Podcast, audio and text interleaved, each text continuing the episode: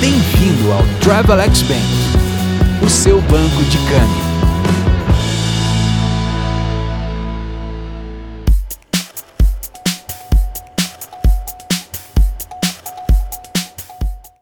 Olá, amigas e amigos do Travelex Bank. Meu nome é Pedro Molizani e você escuta agora a Opinião Câmbio, a sua coluna verbal do Travelex Bank News. Retomada Verde. Em matéria publicada pelo jornal Estado de São Paulo no sábado, dia 25 de julho, pressões internas e externas fizeram com que aumentasse o interesse na bioeconomia da Amazônia. A volta a esse tema, uma vez que já conversamos aqui em vários outros episódios anteriores sobre a economia sustentável, é sem dúvida nenhuma um reflexo de que o tema passou a ser debatido diariamente em todos os veículos de comunicação dentro e fora do Brasil.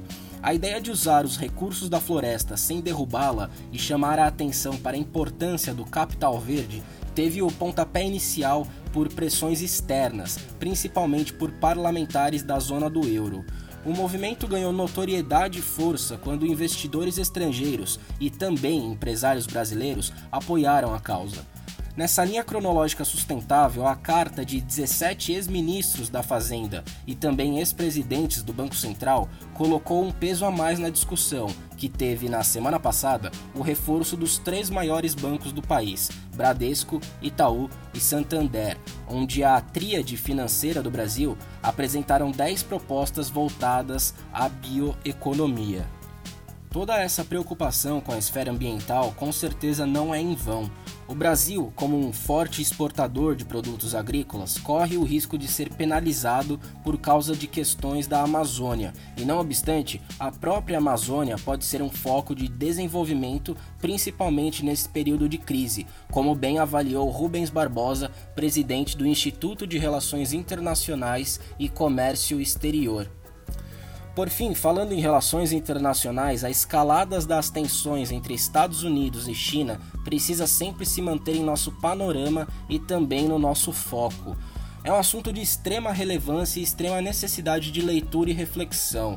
Então, faça lembretes no seu Outlook, coloque um post-it na sua agenda, não sei. Se for preciso, imprime uma foto do Trump e também do Xi Jinping e coloca na sua carteira. Enfim, sempre tente acompanhar as notícias desses dois gigantes, porque, assim, se tem uma coisa que pode causar volatilidade nos mercados globais, essa coisa é a relação entre Washington e Pequim.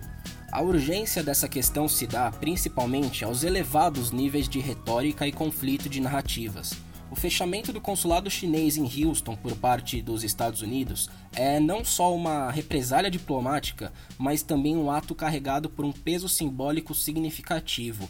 Conforme explicado pela didática inconfundível de Felipe Figueiredo e Matias Pinto no podcast Xadrez Verbal do dia 24 de julho, o consulado chinês em Houston foi a primeira representação chinesa nos Estados Unidos, aberto em 1979 em um momento de aproximação entre as duas nações. Sendo assim, a retaliação da China para com os norte-americanos se concentrou por enquanto em também fechar o consulado estadunidense em Chengdu. É importante ressaltar que em ambos os casos foi estabelecido um prazo mínimo de 72 horas para o encerramento das atividades, significando desse modo mais um fator simbólico radical. E sim, radical, porque conforme já conversamos aqui em outros episódios, a diplomacia é uma arte das relações entre estados, tudo o que é feito é feito milimetricamente calculado, e por isso, o simples ordenamento de fechar um consulado em um determinado país é um gesto extremo em si. Fechamentos de consulados são geralmente feitos por mera questão administrativa, levando em conta recursos financeiros e questões demográficas. Quando é realizado a fim de retalhar, como o que ocorreu entre Estados Unidos e China, deve-se partir do pressuposto de que a voltagem das relações já está há muito tempo em um patamar altíssimo.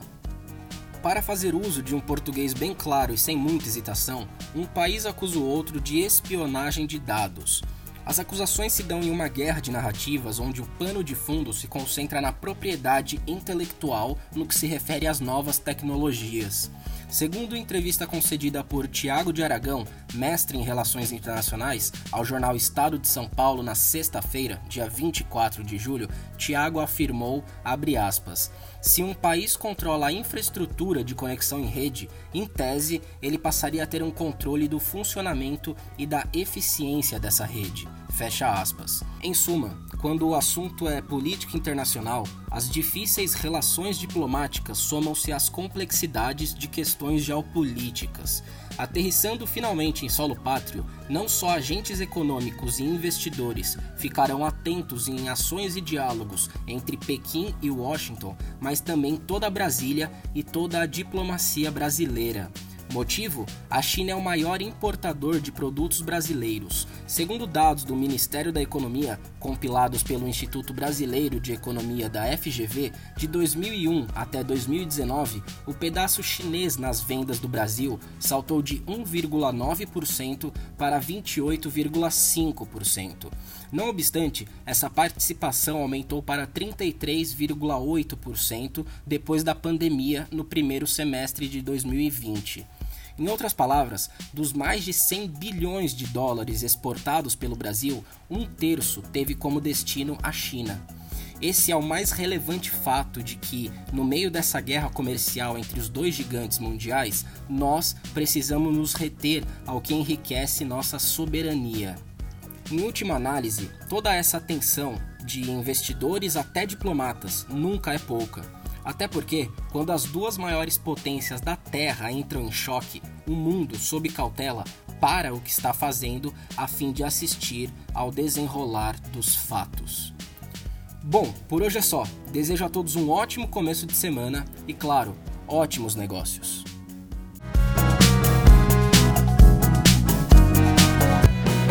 Bem-vindo ao Travelex Bank, o seu banco de câmbio.